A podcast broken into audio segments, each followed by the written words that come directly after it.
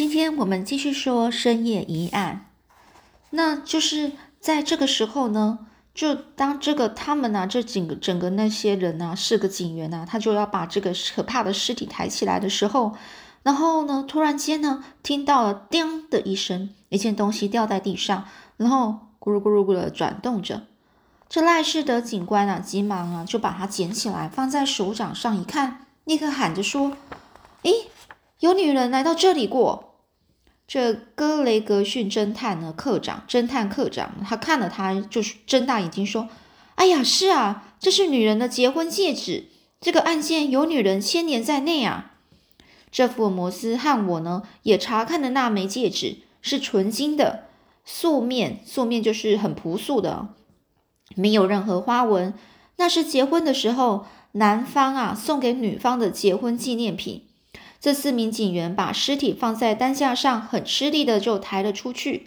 赖士德拿了结婚戒指，向福尔摩斯说：“您对于这装饰如何判断呢？”这福尔摩斯嘴里呢就叼着烟烟斗，不感兴趣的说：“是啊，这尸体上纵使呢就算有女人的戒指，但也不能认为那就是有女人来过这里呀。”这格雷格逊侦探科长呢，立刻表示同意的说：“哎呀，是啊，是啊，的确是这样啊。因为呢，他是怎么样？这个格雷格逊侦探科长他是很不服这个赖士德警官哦，而且呢，又说啦，太判断过早了啦，是不是不太好呢？这福尔摩斯先生，福尔摩斯就说：对，过早、过迟都不行，就是太早或是太晚都不可以。那么呢，在尸体的衣袋里的东西呢？”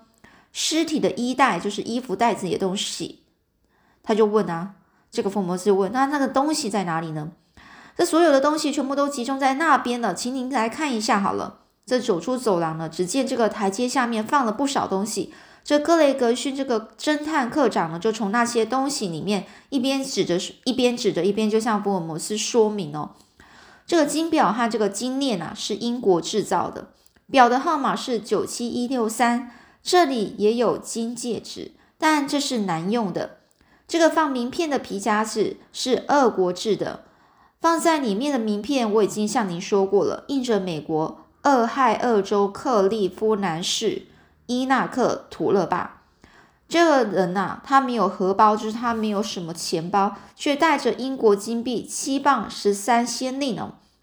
然后呢，还有一本袖珍小说。这格雷格逊呢，就接着就把那本袖珍小说，就袖珍就是想小本的书哦，然后呢，把它拿起来打开来看，说：“你看上面写着约瑟夫斯坦卡逊，所以呢，这本书可能就是约瑟夫斯坦卡逊的吧？”这赖士德呢，他呢合抱着两手啊，就是抱着他的手臂啊，然后默默的听着，显得非常紧张，希望自己能够找到什么线索。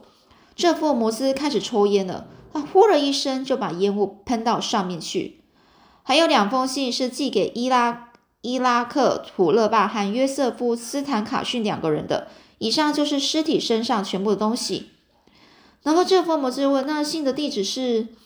呃，这就有人回答了：“这两封都是海滨街美国交易所由受信人亲自去领的，所以呢，这两个人地址都不太清楚。”赖士德呢？警官他的脚步轻快的走到前面的房间去。格雷格逊一个人就在讲着，所以呢，因此呢，他呢就是这格雷格逊呢，他想趁着这个机会到屋子里哦。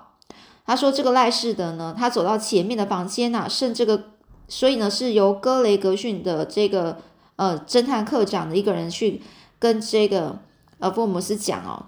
因为呢，这这时候呢，赖士德警官他就想趁这个机会到屋子里去详细调查，希望能够发现些什么。侦探同伴间的比赛是多么激烈啊！这个华生啊，华生就这样想，他就想啊，我绝对不是他们的对手。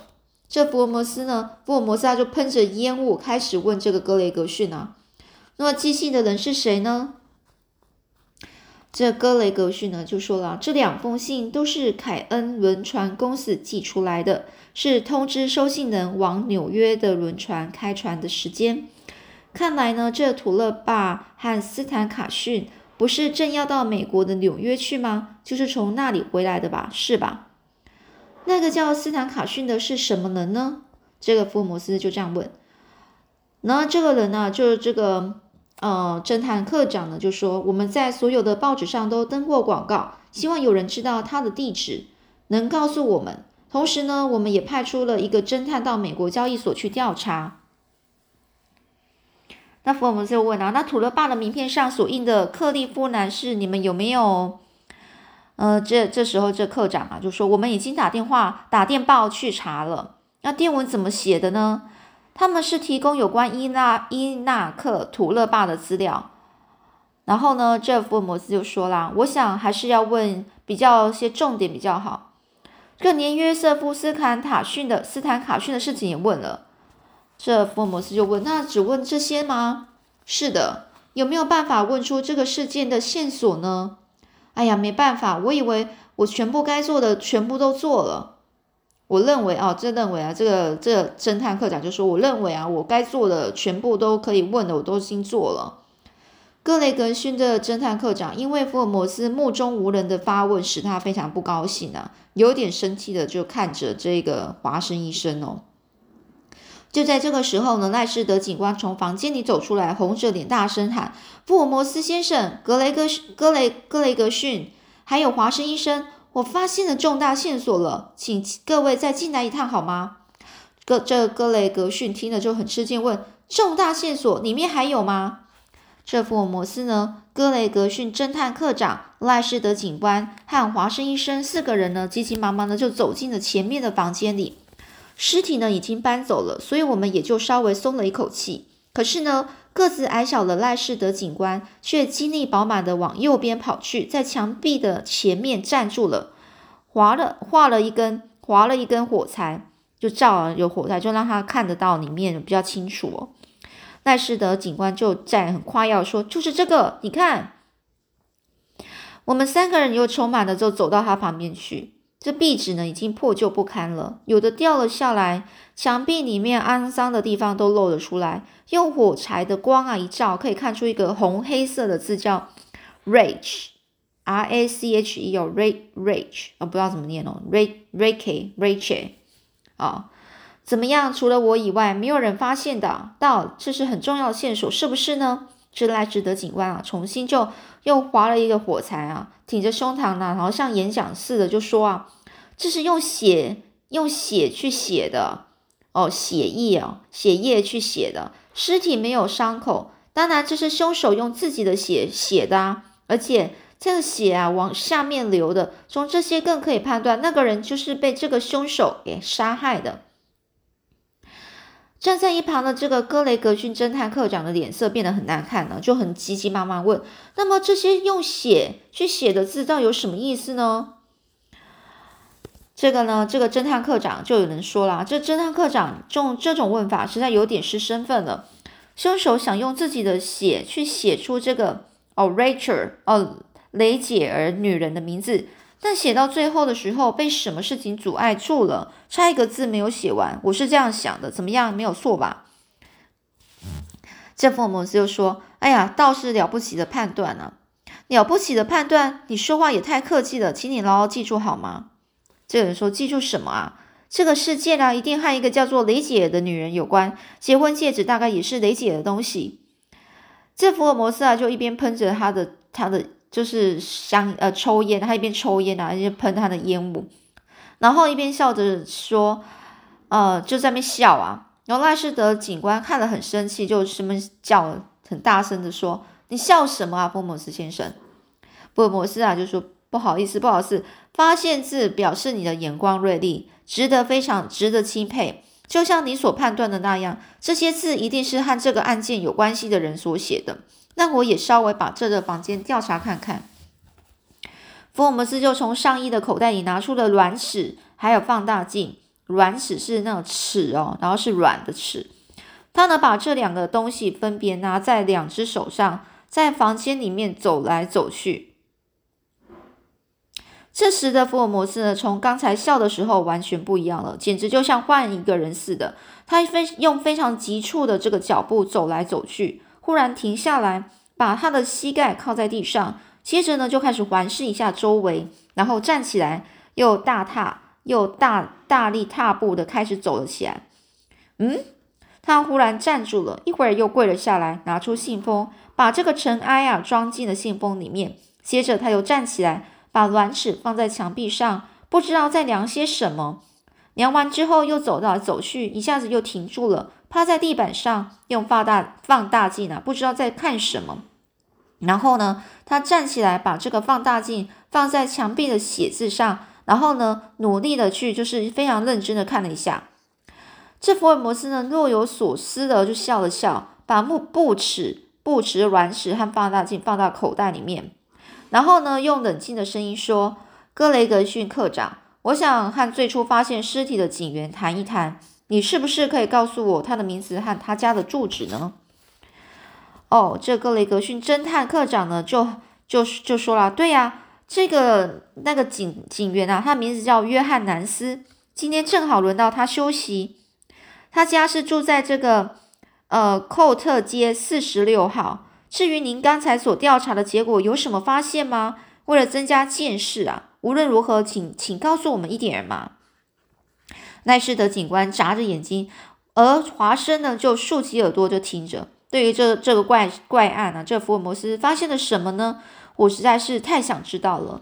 福尔摩斯呢微笑的就向这个格雷格逊和赖士德警官说。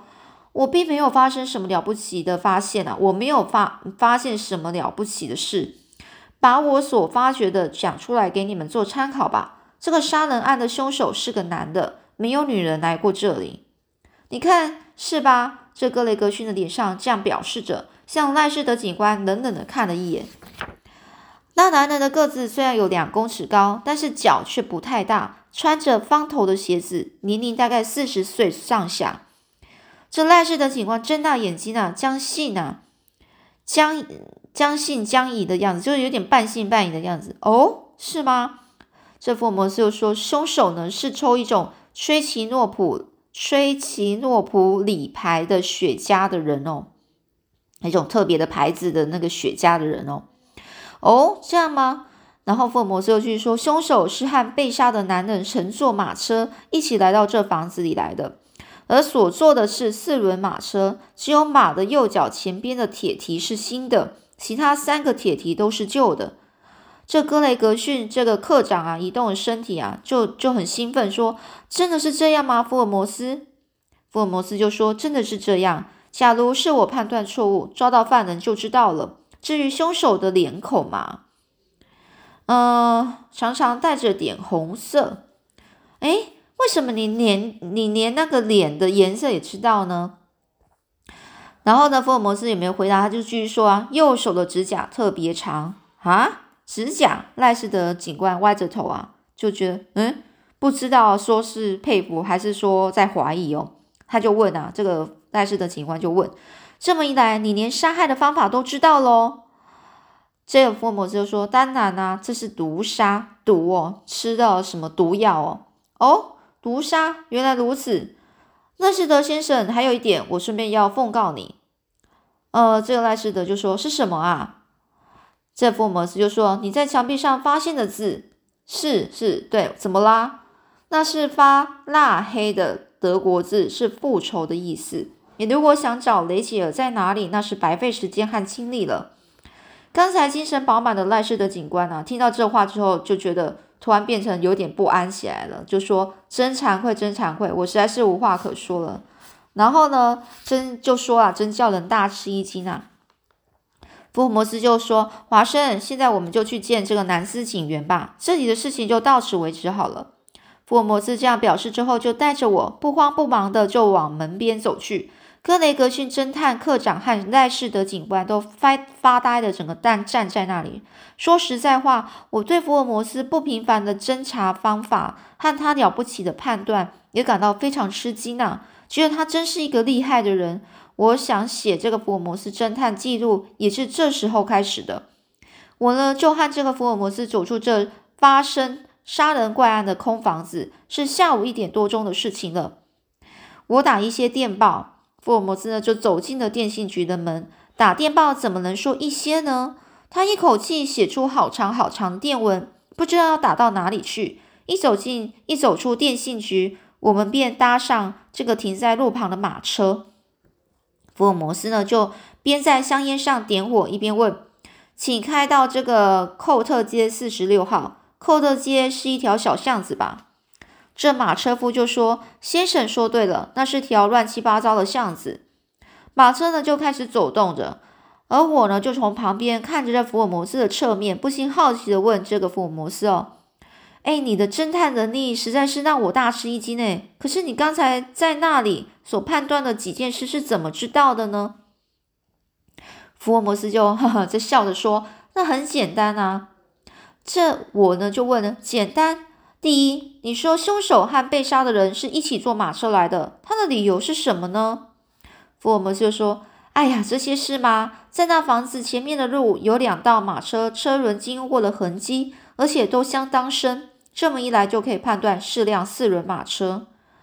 哦，因此，啊，这个福所以福尔摩斯又接着说到，昨天晚为止呢，差不多一个星期以来都是晴天，因此车轮走过的痕迹有那么深，一定是昨天来的马车，无疑了，无疑就是没有没有不用怀疑了。我就说，哦，原来如此啊，有道理耶。然后福尔摩斯就继续说了，将这个马蹄的痕迹仔细一看。只要只有这右边的前脚非常清楚，那就表示它是新的铁蹄的原原因呢。我就说哇，你看的好仔细啊。接下来他又继续说了，除了这那辆马车之外，今天早上以后连一辆马车也没有再来过。这是格雷格逊说的，当然可以证实啊。这么一来就可以知道四轮马车是晚上夜里呀来的。那车是谁坐的？当然是被杀的男人和凶手喽。因为他们两个人的鞋印在路上找不出来，诶，原来是这样啊，我明白了。但你说凶手的身高两公尺，到底为什么呢？这福尔摩斯就说啦，这一点我是从他的步伐来推测的，在那个凶宅的地板上，凶手的鞋印很清楚的印在那里。嗯，有道理。而且呢，平常人在这个墙壁上写字，都是写在和自己的眼睛。等高的地方，就是跟自己眼睛一样高的地方哦。这我就说，哦，原来如此，所以你才用布尺来量墙壁呀。可是你怎么会知道凶手的年龄呢？福尔摩斯就说，这些更简单啊。走路的步伐那么宽大的男子，绝对不会是老人，而且从他写在墙壁上的字迹来推断，是四十上下的年纪。从门前的水坑可以知道，他迈过一大步的长度。因为被杀死的男人的血印是避过水坑绕着走的，但凶手的脚步，他的脚尖呢是方的，是一大步跳过去的，可见他是一个身体强壮、行动敏捷的男人啊！我就说，你又说他抽抽抽这个什么吹奇诺普里牌的雪茄，那这又是为什么呢？这福尔摩斯就说：“哎呀，那是根据掉在地板上的烟灰来推断推断的。”我呢，已经抓出了一些放在身边了。那种稍带黑色，像鱼鳞一样的东西，鱼鳞哦，鱼的鳞片哦，一样的东西，一定是崔奇诺普里牌的雪茄烟。我就说，那么你说他右手指甲长的理由又是什么呢？这福尔摩斯就说：“哎呀，我怎么好像是被法官审讯啊？这也简单的很啊。”我就是不懂那些简单的事才问你呢。这个是这就这样讲，就这个华生呢就这样问了。这福尔摩斯就就频频的就喷喷出他的抽烟的烟雾啊。马车呢一直往前奔驰，寇特街四十六号好像还相当相当远似的。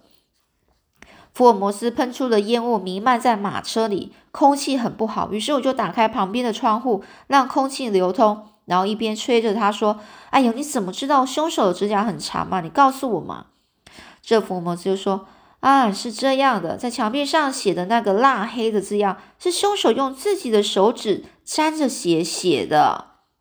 你用放大镜一看，墙壁上有被指甲划过的痕迹。如果指甲太短，不会有这么样的痕迹，这不是很简单吗？有道理。要是听你这么一说，就我就恍然大悟了，就明白了。”那福尔摩斯就说：“凶手，凶手的脸呐，常带着红色哦。这个呢，这这个我呢，这华华生医生就继续问啊，那你说那个凶手的脸啊是带着红色，这又是为什么啊？”福尔摩斯就说：“这种事啊，我说不定判断的过早一些，但我想不会有什么差错。这一点我们现在就暂时把它保留，将来再说吧。”于是呢，这华生医生呢就合抱起双手，然后就就想，嗯，将它保留，就讲这句话。但右手却不由自主的在摸着自己的脑袋说：“我的脑袋啊，里面混乱的很，没办法集中精神去思考。说实在话，我也想侦查看看，这是从各方面推测思考，但是呢，却越想越觉得一切都是不可思议的。”这福尔摩斯就说：“哎，你想当侦探吗？哎，好极了。其实每一个人呐，对于侦探都有一种浓厚的兴趣。”你说一切都是不可思议的，那是指哪一方面呢？